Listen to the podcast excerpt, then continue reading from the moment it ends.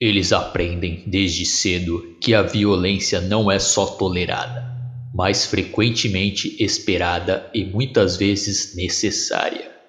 Fala pessoal, eu estarei analisando Showdown A Hora de Vencer, que é um típico filme B de artes marciais dos anos 90 e que não é tão lembrado hoje em dia. Um dos protagonistas é interpretado pelo Billy Blanks. Para quem não conhece, ele é um lutador e ator que teve um certo destaque nos anos 80 e 90. Claro que não estava no mesmo patamar de um Van Damme, mas fez um certo sucesso na época. E um dos papéis mais lembrados que ele atuou foi como o vilão do filme O Rei dos Kickboxers, que em uma outra oportunidade também farei uma análise. Mas voltando ao showdown, o filme começa mostrando dois policiais dentro de uma viatura e um deles é interpretado pelo Billy Blanks. E o curioso é que o nome do personagem também chama Billy. Aí o parceiro dele começa a resmungar porque o café estava sem açúcar e o Billy Blanks dá risada e comenta que sempre que vão começar uma ronda ele se queixa e diz que se ele não gosta desse serviço, por que não cai fora? E o parceiro dele responde: É o quê? E não ter a emoção de arriscar a vida cada dia? Billy, eu lembrei de uma coisa. Vamos, pega isso. E dá um revólver que estava no porta-luvas e o Billy responde: Não gosto dessas coisas. Aí começa aquela comédia não intencional, que é característica desse tipo de filme, que o cara é tão fodão que prefere enfrentar a bandidagem sem arma de fogo, medo de causar uma morte. Aí na sequência eles têm que atender uma ocorrência, uma casa que está rolando uma festa de jovens, e lá na festa aparece dois marginais botando terror e desrespeitando uma mulher.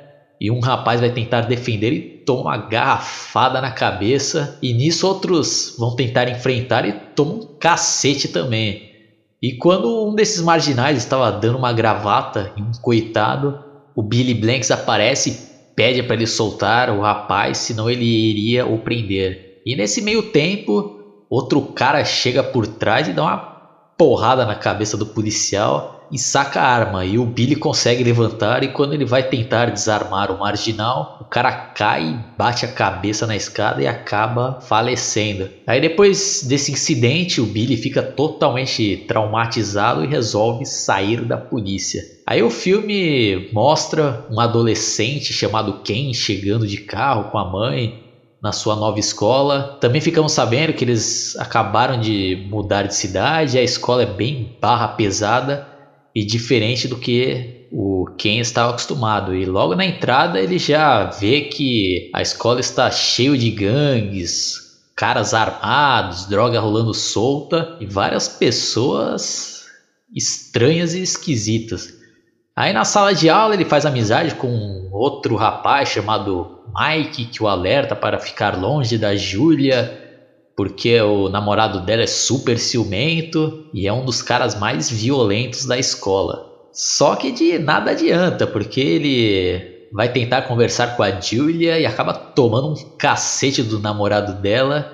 E resumindo, a história é bem parecida com a do Karate Kid. E também eu vejo que tem influência de filmes como Te Pego Lá Fora, que tem aquela temática de high school e esse rapaz chamado Ken passa por um péssimo momento de adaptação na nova cidade, mas acaba conhecendo e sendo treinado pelo Billy Blanks, que estava trabalhando como zelador na escola.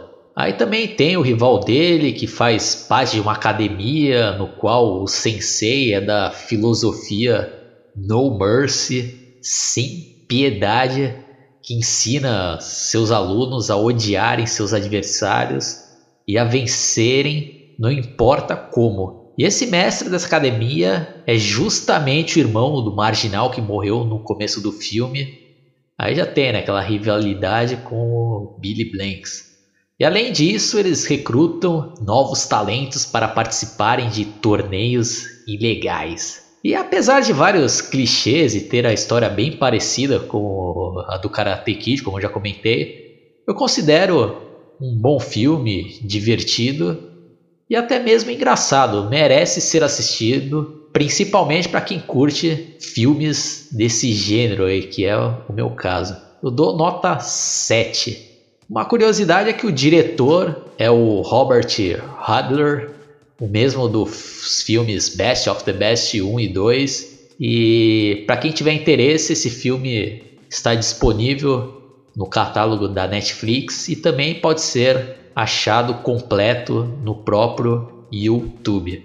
Vou ficando por aqui. Quem curtiu, dá um like, se inscreva no meu canal. Entre na minha página no Facebook chamada Analisando Filmes para trocar ideia. Uma galera, muita gente boa sobre filmes antigos, filmes atuais e vários outros assuntos relacionados à cultura pop. Fui!